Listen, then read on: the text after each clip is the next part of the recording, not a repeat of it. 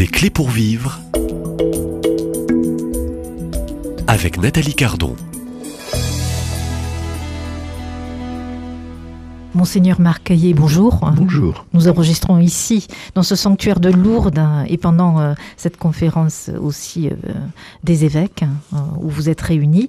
Et puis je vous reçois euh, avec ce livre, ce dernier livre que vous avez écrit aux éditions Artege, Le temps des saints. Alors c'est le temps de la mission, c'est peut-être le temps aussi, pas la fin des temps, Monseigneur Ayé. Ayons, je dirais, dans ce monde obscur, ce monde ténébreux, ce monde de guerre, ce monde de confinement, de pandémie, de maladies ayant euh, à cœur euh, une parole d'espérance, cette parole d'évangile où Jésus lui-même le redit et le répète, n'ayons pas peur. Alors n'ayons pas peur euh, avec un peu de, légèreté, mais de gravité. N'ayons pas peur, je dirais, de rentrer en relation.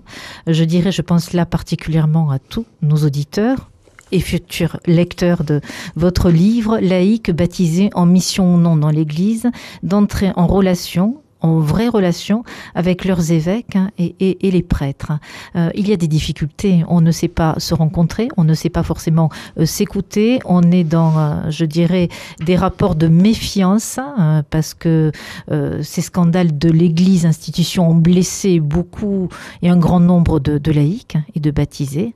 comment, je dirais, rétablir, restaurer réparer la relation des laïcs avec leurs Oui, c'est sûrement euh, derrière tout ça, il y a, des malentendus euh, entretenus, parfois idéologiquement, euh, sur la relation normale et, saine entre les, prêtres, donc les évêques, enfin disons les, clercs, et, les fidèles laïcs. Voyez, je crois qu'il y a une espèce de lecture, mais qui est un peu héritée de la culture marxiste quand même, hein, qui voit les relations de manière très dialectique entre l'homme et la femme, entre le prêtre et le laïc, euh, entre l'Église et le monde. Euh, oui, c'est pas du tout la manière de l'Évangile ni la tradition chrétienne, en particulier telle que elle a été recueillie par euh, la grande constitution centrale du Concile Vatican II sur le mystère de l'Église, Lumen Gentium. Euh, qui, qui, définit bien la participation des uns et des autres au même sacerdoce du Christ. Vous voyez, je, je suis frappé par euh, euh ceci. Euh, on dit qu'il y a deux, deux, manières de concevoir les relations au sein d'un groupe humain. Ou bien on parle d'équilibre, ou bien on parle d'harmonie. Quand on parle d'équilibre, on, le dit de deux forces physiques qui sont en tension. Et, on va trouver dans cette tension un équilibre qui fait que chacun se respecte, mais dans, une opposition finalement, euh, jusqu'à ce qu'il y en ait un qui ôte à l'autre euh, ce qu'il ce, qu'il veut à, ajouter en plus. Donc ça peut donner, bah, quand c'est le, le, clerc qui qui qui qui, euh, l'emporte dans l'attention, ça donne le cléricalisme. Et quand c'est les fidèles qui l'emportent sur le, le, prêtre, bah, ça donne le démocratisme. Vous voyez, deux erreurs. Non, quand le concile parle des prêtres et des laïcs dans cette conscience du Gensum, il le parle selon une conception qu'on appellera l'harmonie. Le sacerdoce ministériel et le sacerdoce commun des fidèles sont deux participations au même sacerdoce du Christ, qui est le principe de l'ordre et qui est le principe de l'harmonie. On dira même qu'ils sont ordonnés l'un à l'autre, même s'ils sont distincts, d'essence et non seulement de degré, comme dit Lumen Gentium numéro 10, hein, cette constitution sur le mystère de l'Église. Vous en parlez dans, hein, vous donnez toutes les références. Hein, oui, et c'est très important parce que ça veut dire qu'on est fait pour l'harmonie, on est fait pour la complémentarité et que le principe d'ordre, c'est ni l'un ni l'autre qui le donne, c'est le Christ. Le Christ est prêtre et, son sacerdoce, il exerce comme une médiation qui réconcilie l'homme avec Dieu et les hommes entre eux à travers son sacrifice offert. Et au fond, qui, invite à, la communion. Voilà. Ah et, et du coup, par le baptême, nous sommes tous prêtres. C'est ça qui est premier. Nous participons au sacerdoce du Christ par le baptême, donc qui nous donne la possibilité d'offrir notre vie en union avec le sacrifice du Christ, et puis de donner le témoignage d'une vie sainte à l'image du Christ, par la grâce du Christ. Mais pour que les fidèles laïcs puissent s'unir au sacrifice du Christ, eh bien Jésus a voulu demeurer présent à travers son sacrifice au milieu de son Église, en choisissant des hommes qu'il a mis à part, et par le sacrement de l'ordre, qui tiennent sa place du Christ tête pour pouvoir bien célébrer le sacrifice de la messe et permettre aux fidèles d'y unir leur vie pour donner ensuite le témoignage d'une vie sainte. C'est magnifique quand on a compris cette harmonie. Alors, euh, je dirais, ce sont des mots, monseigneur. Oui, euh, ça semble facile, mais euh, je dirais la réalité, je dirais du, terrain, cette harmonie, cette communion qui devrait, je dirais, je dirais, donner cet équilibre, hein, je dirais, aux baptisés et, aux, différents clercs. En, réalité, c'est plutôt parfois des divisions. Alors pourquoi c'est difficile? Parce que je pense qu'il faut que le prêtre comprenne qu'il n'est pas seulement prêtre, mais qu'il est toujours un baptisé.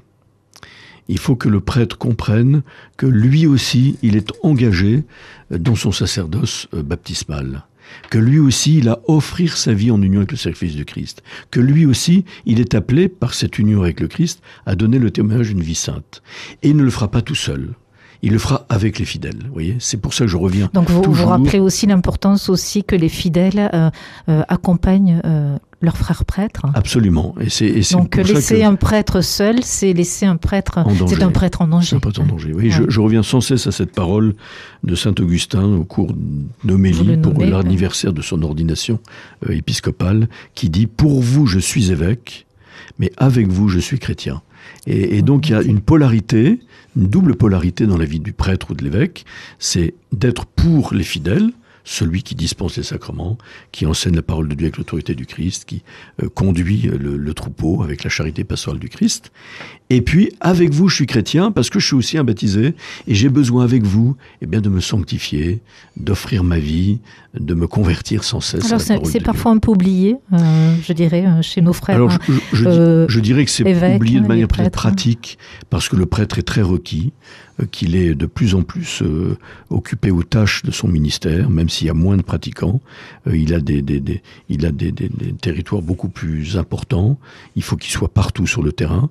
Mais c'est pourquoi moi je dis il faut faire attention à ce que le prêtre ne tombe pas dans l'activisme, qu'il sache prioriser ses activités et qu'il passe du temps avec ses fidèles comme un simple chrétien. Alors, quel est, euh, selon vous, monseigneur Hayet, euh, vous qui avez sur votre diocèse aussi un séminaire, donc des prêtres euh, en formation en vue du sacerdoce, quelles sont les priorités du prêtre aujourd'hui pour vous Alors, la priorité, c'est évidemment d'être ce, ce, pourquoi il est ordonné prêtre, hein, c'est-à-dire pour intervenir en leur faveur, en la faveur des hommes, dans leur relation avec Dieu. Hein, quand euh, ici à Lourdes, quand euh, la Vierge Marie apparaît à Sainte Bernadette, euh, elle lui dit allez dire aux prêtres qu'ils y construisent une chapelle. C'est-à-dire, allez dire aux prêtres bah, qu'ils soient vraiment prêtres. Bon.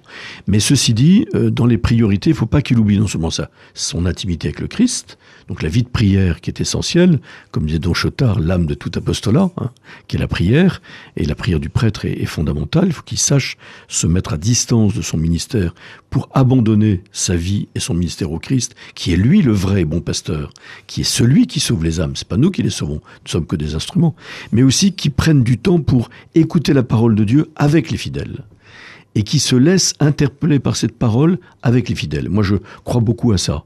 Il faut vraiment que, que le prêtre trouve le moyen de, de laisser résonner la parole de Dieu dans son cœur et dans sa vie avec les fidèles, voyez et, ça, c'est. Ça, c'est un point. Euh, ça semble très fort pour vous. C'est très important. Euh, je le vis d'ailleurs avec une réalité ecclésiale qui s'appelle le chemin néo-catéchuménal. Ah oui, ça c'est, je dirais, dans votre histoire et votre parcours personnel. Voilà. Deux mots. Euh, moi qui suis de la communauté Saint-Martin, donc plutôt et qui ne renie rien de ce que j'ai reçu de la communauté Saint-Martin, dans l'identité du prêtre, dans enraciné dans la tradition de l'Église, eh bien, je, je, découvre dans cette réalité du chemin néo-catéchuménal cette cette vie avec les baptisés. Hein, euh, avec vous, je suis chrétien, et je refais avec eux euh, l'itinéraire d'initiation chrétienne qui, qui conduit à une revitalisation du baptême.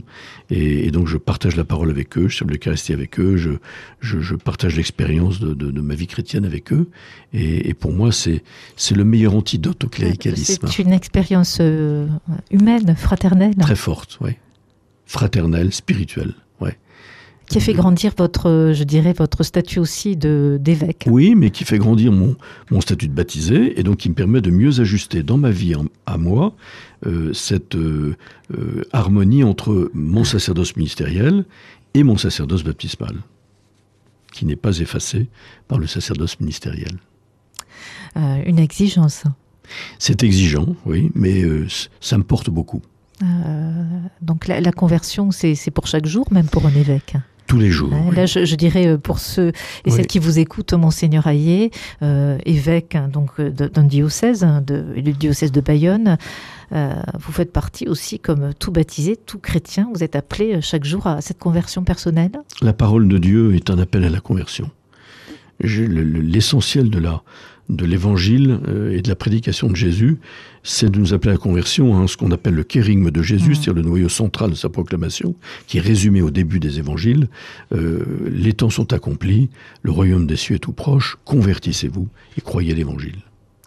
Euh, quelle est pour vous, euh, euh, je dirais, l'une des plus grandes charges dans votre ministère d'évêque et dans cette gouvernance, cette charge, je dirais, de, toutes les âmes que vous devez conduire?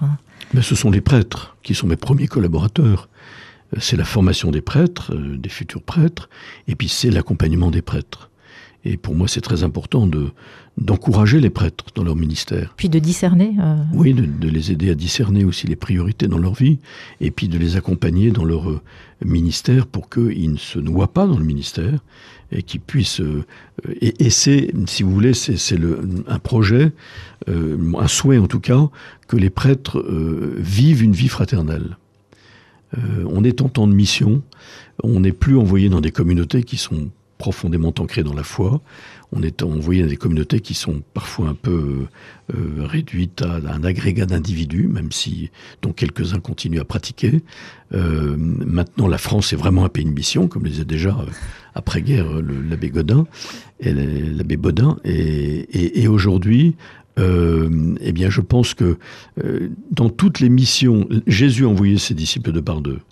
Euh, toutes les missions ad gentes vers les nations païennes, c'était toujours des équipes de prêtres. Aujourd'hui, il faut construire des équipes de prêtres qui se soutiennent dans la prière, dans la formation, dans la mutualisation des charismes, pour aller annoncer l'évangile à ceux qui aujourd'hui, pour la plupart, ne sont plus chrétiens.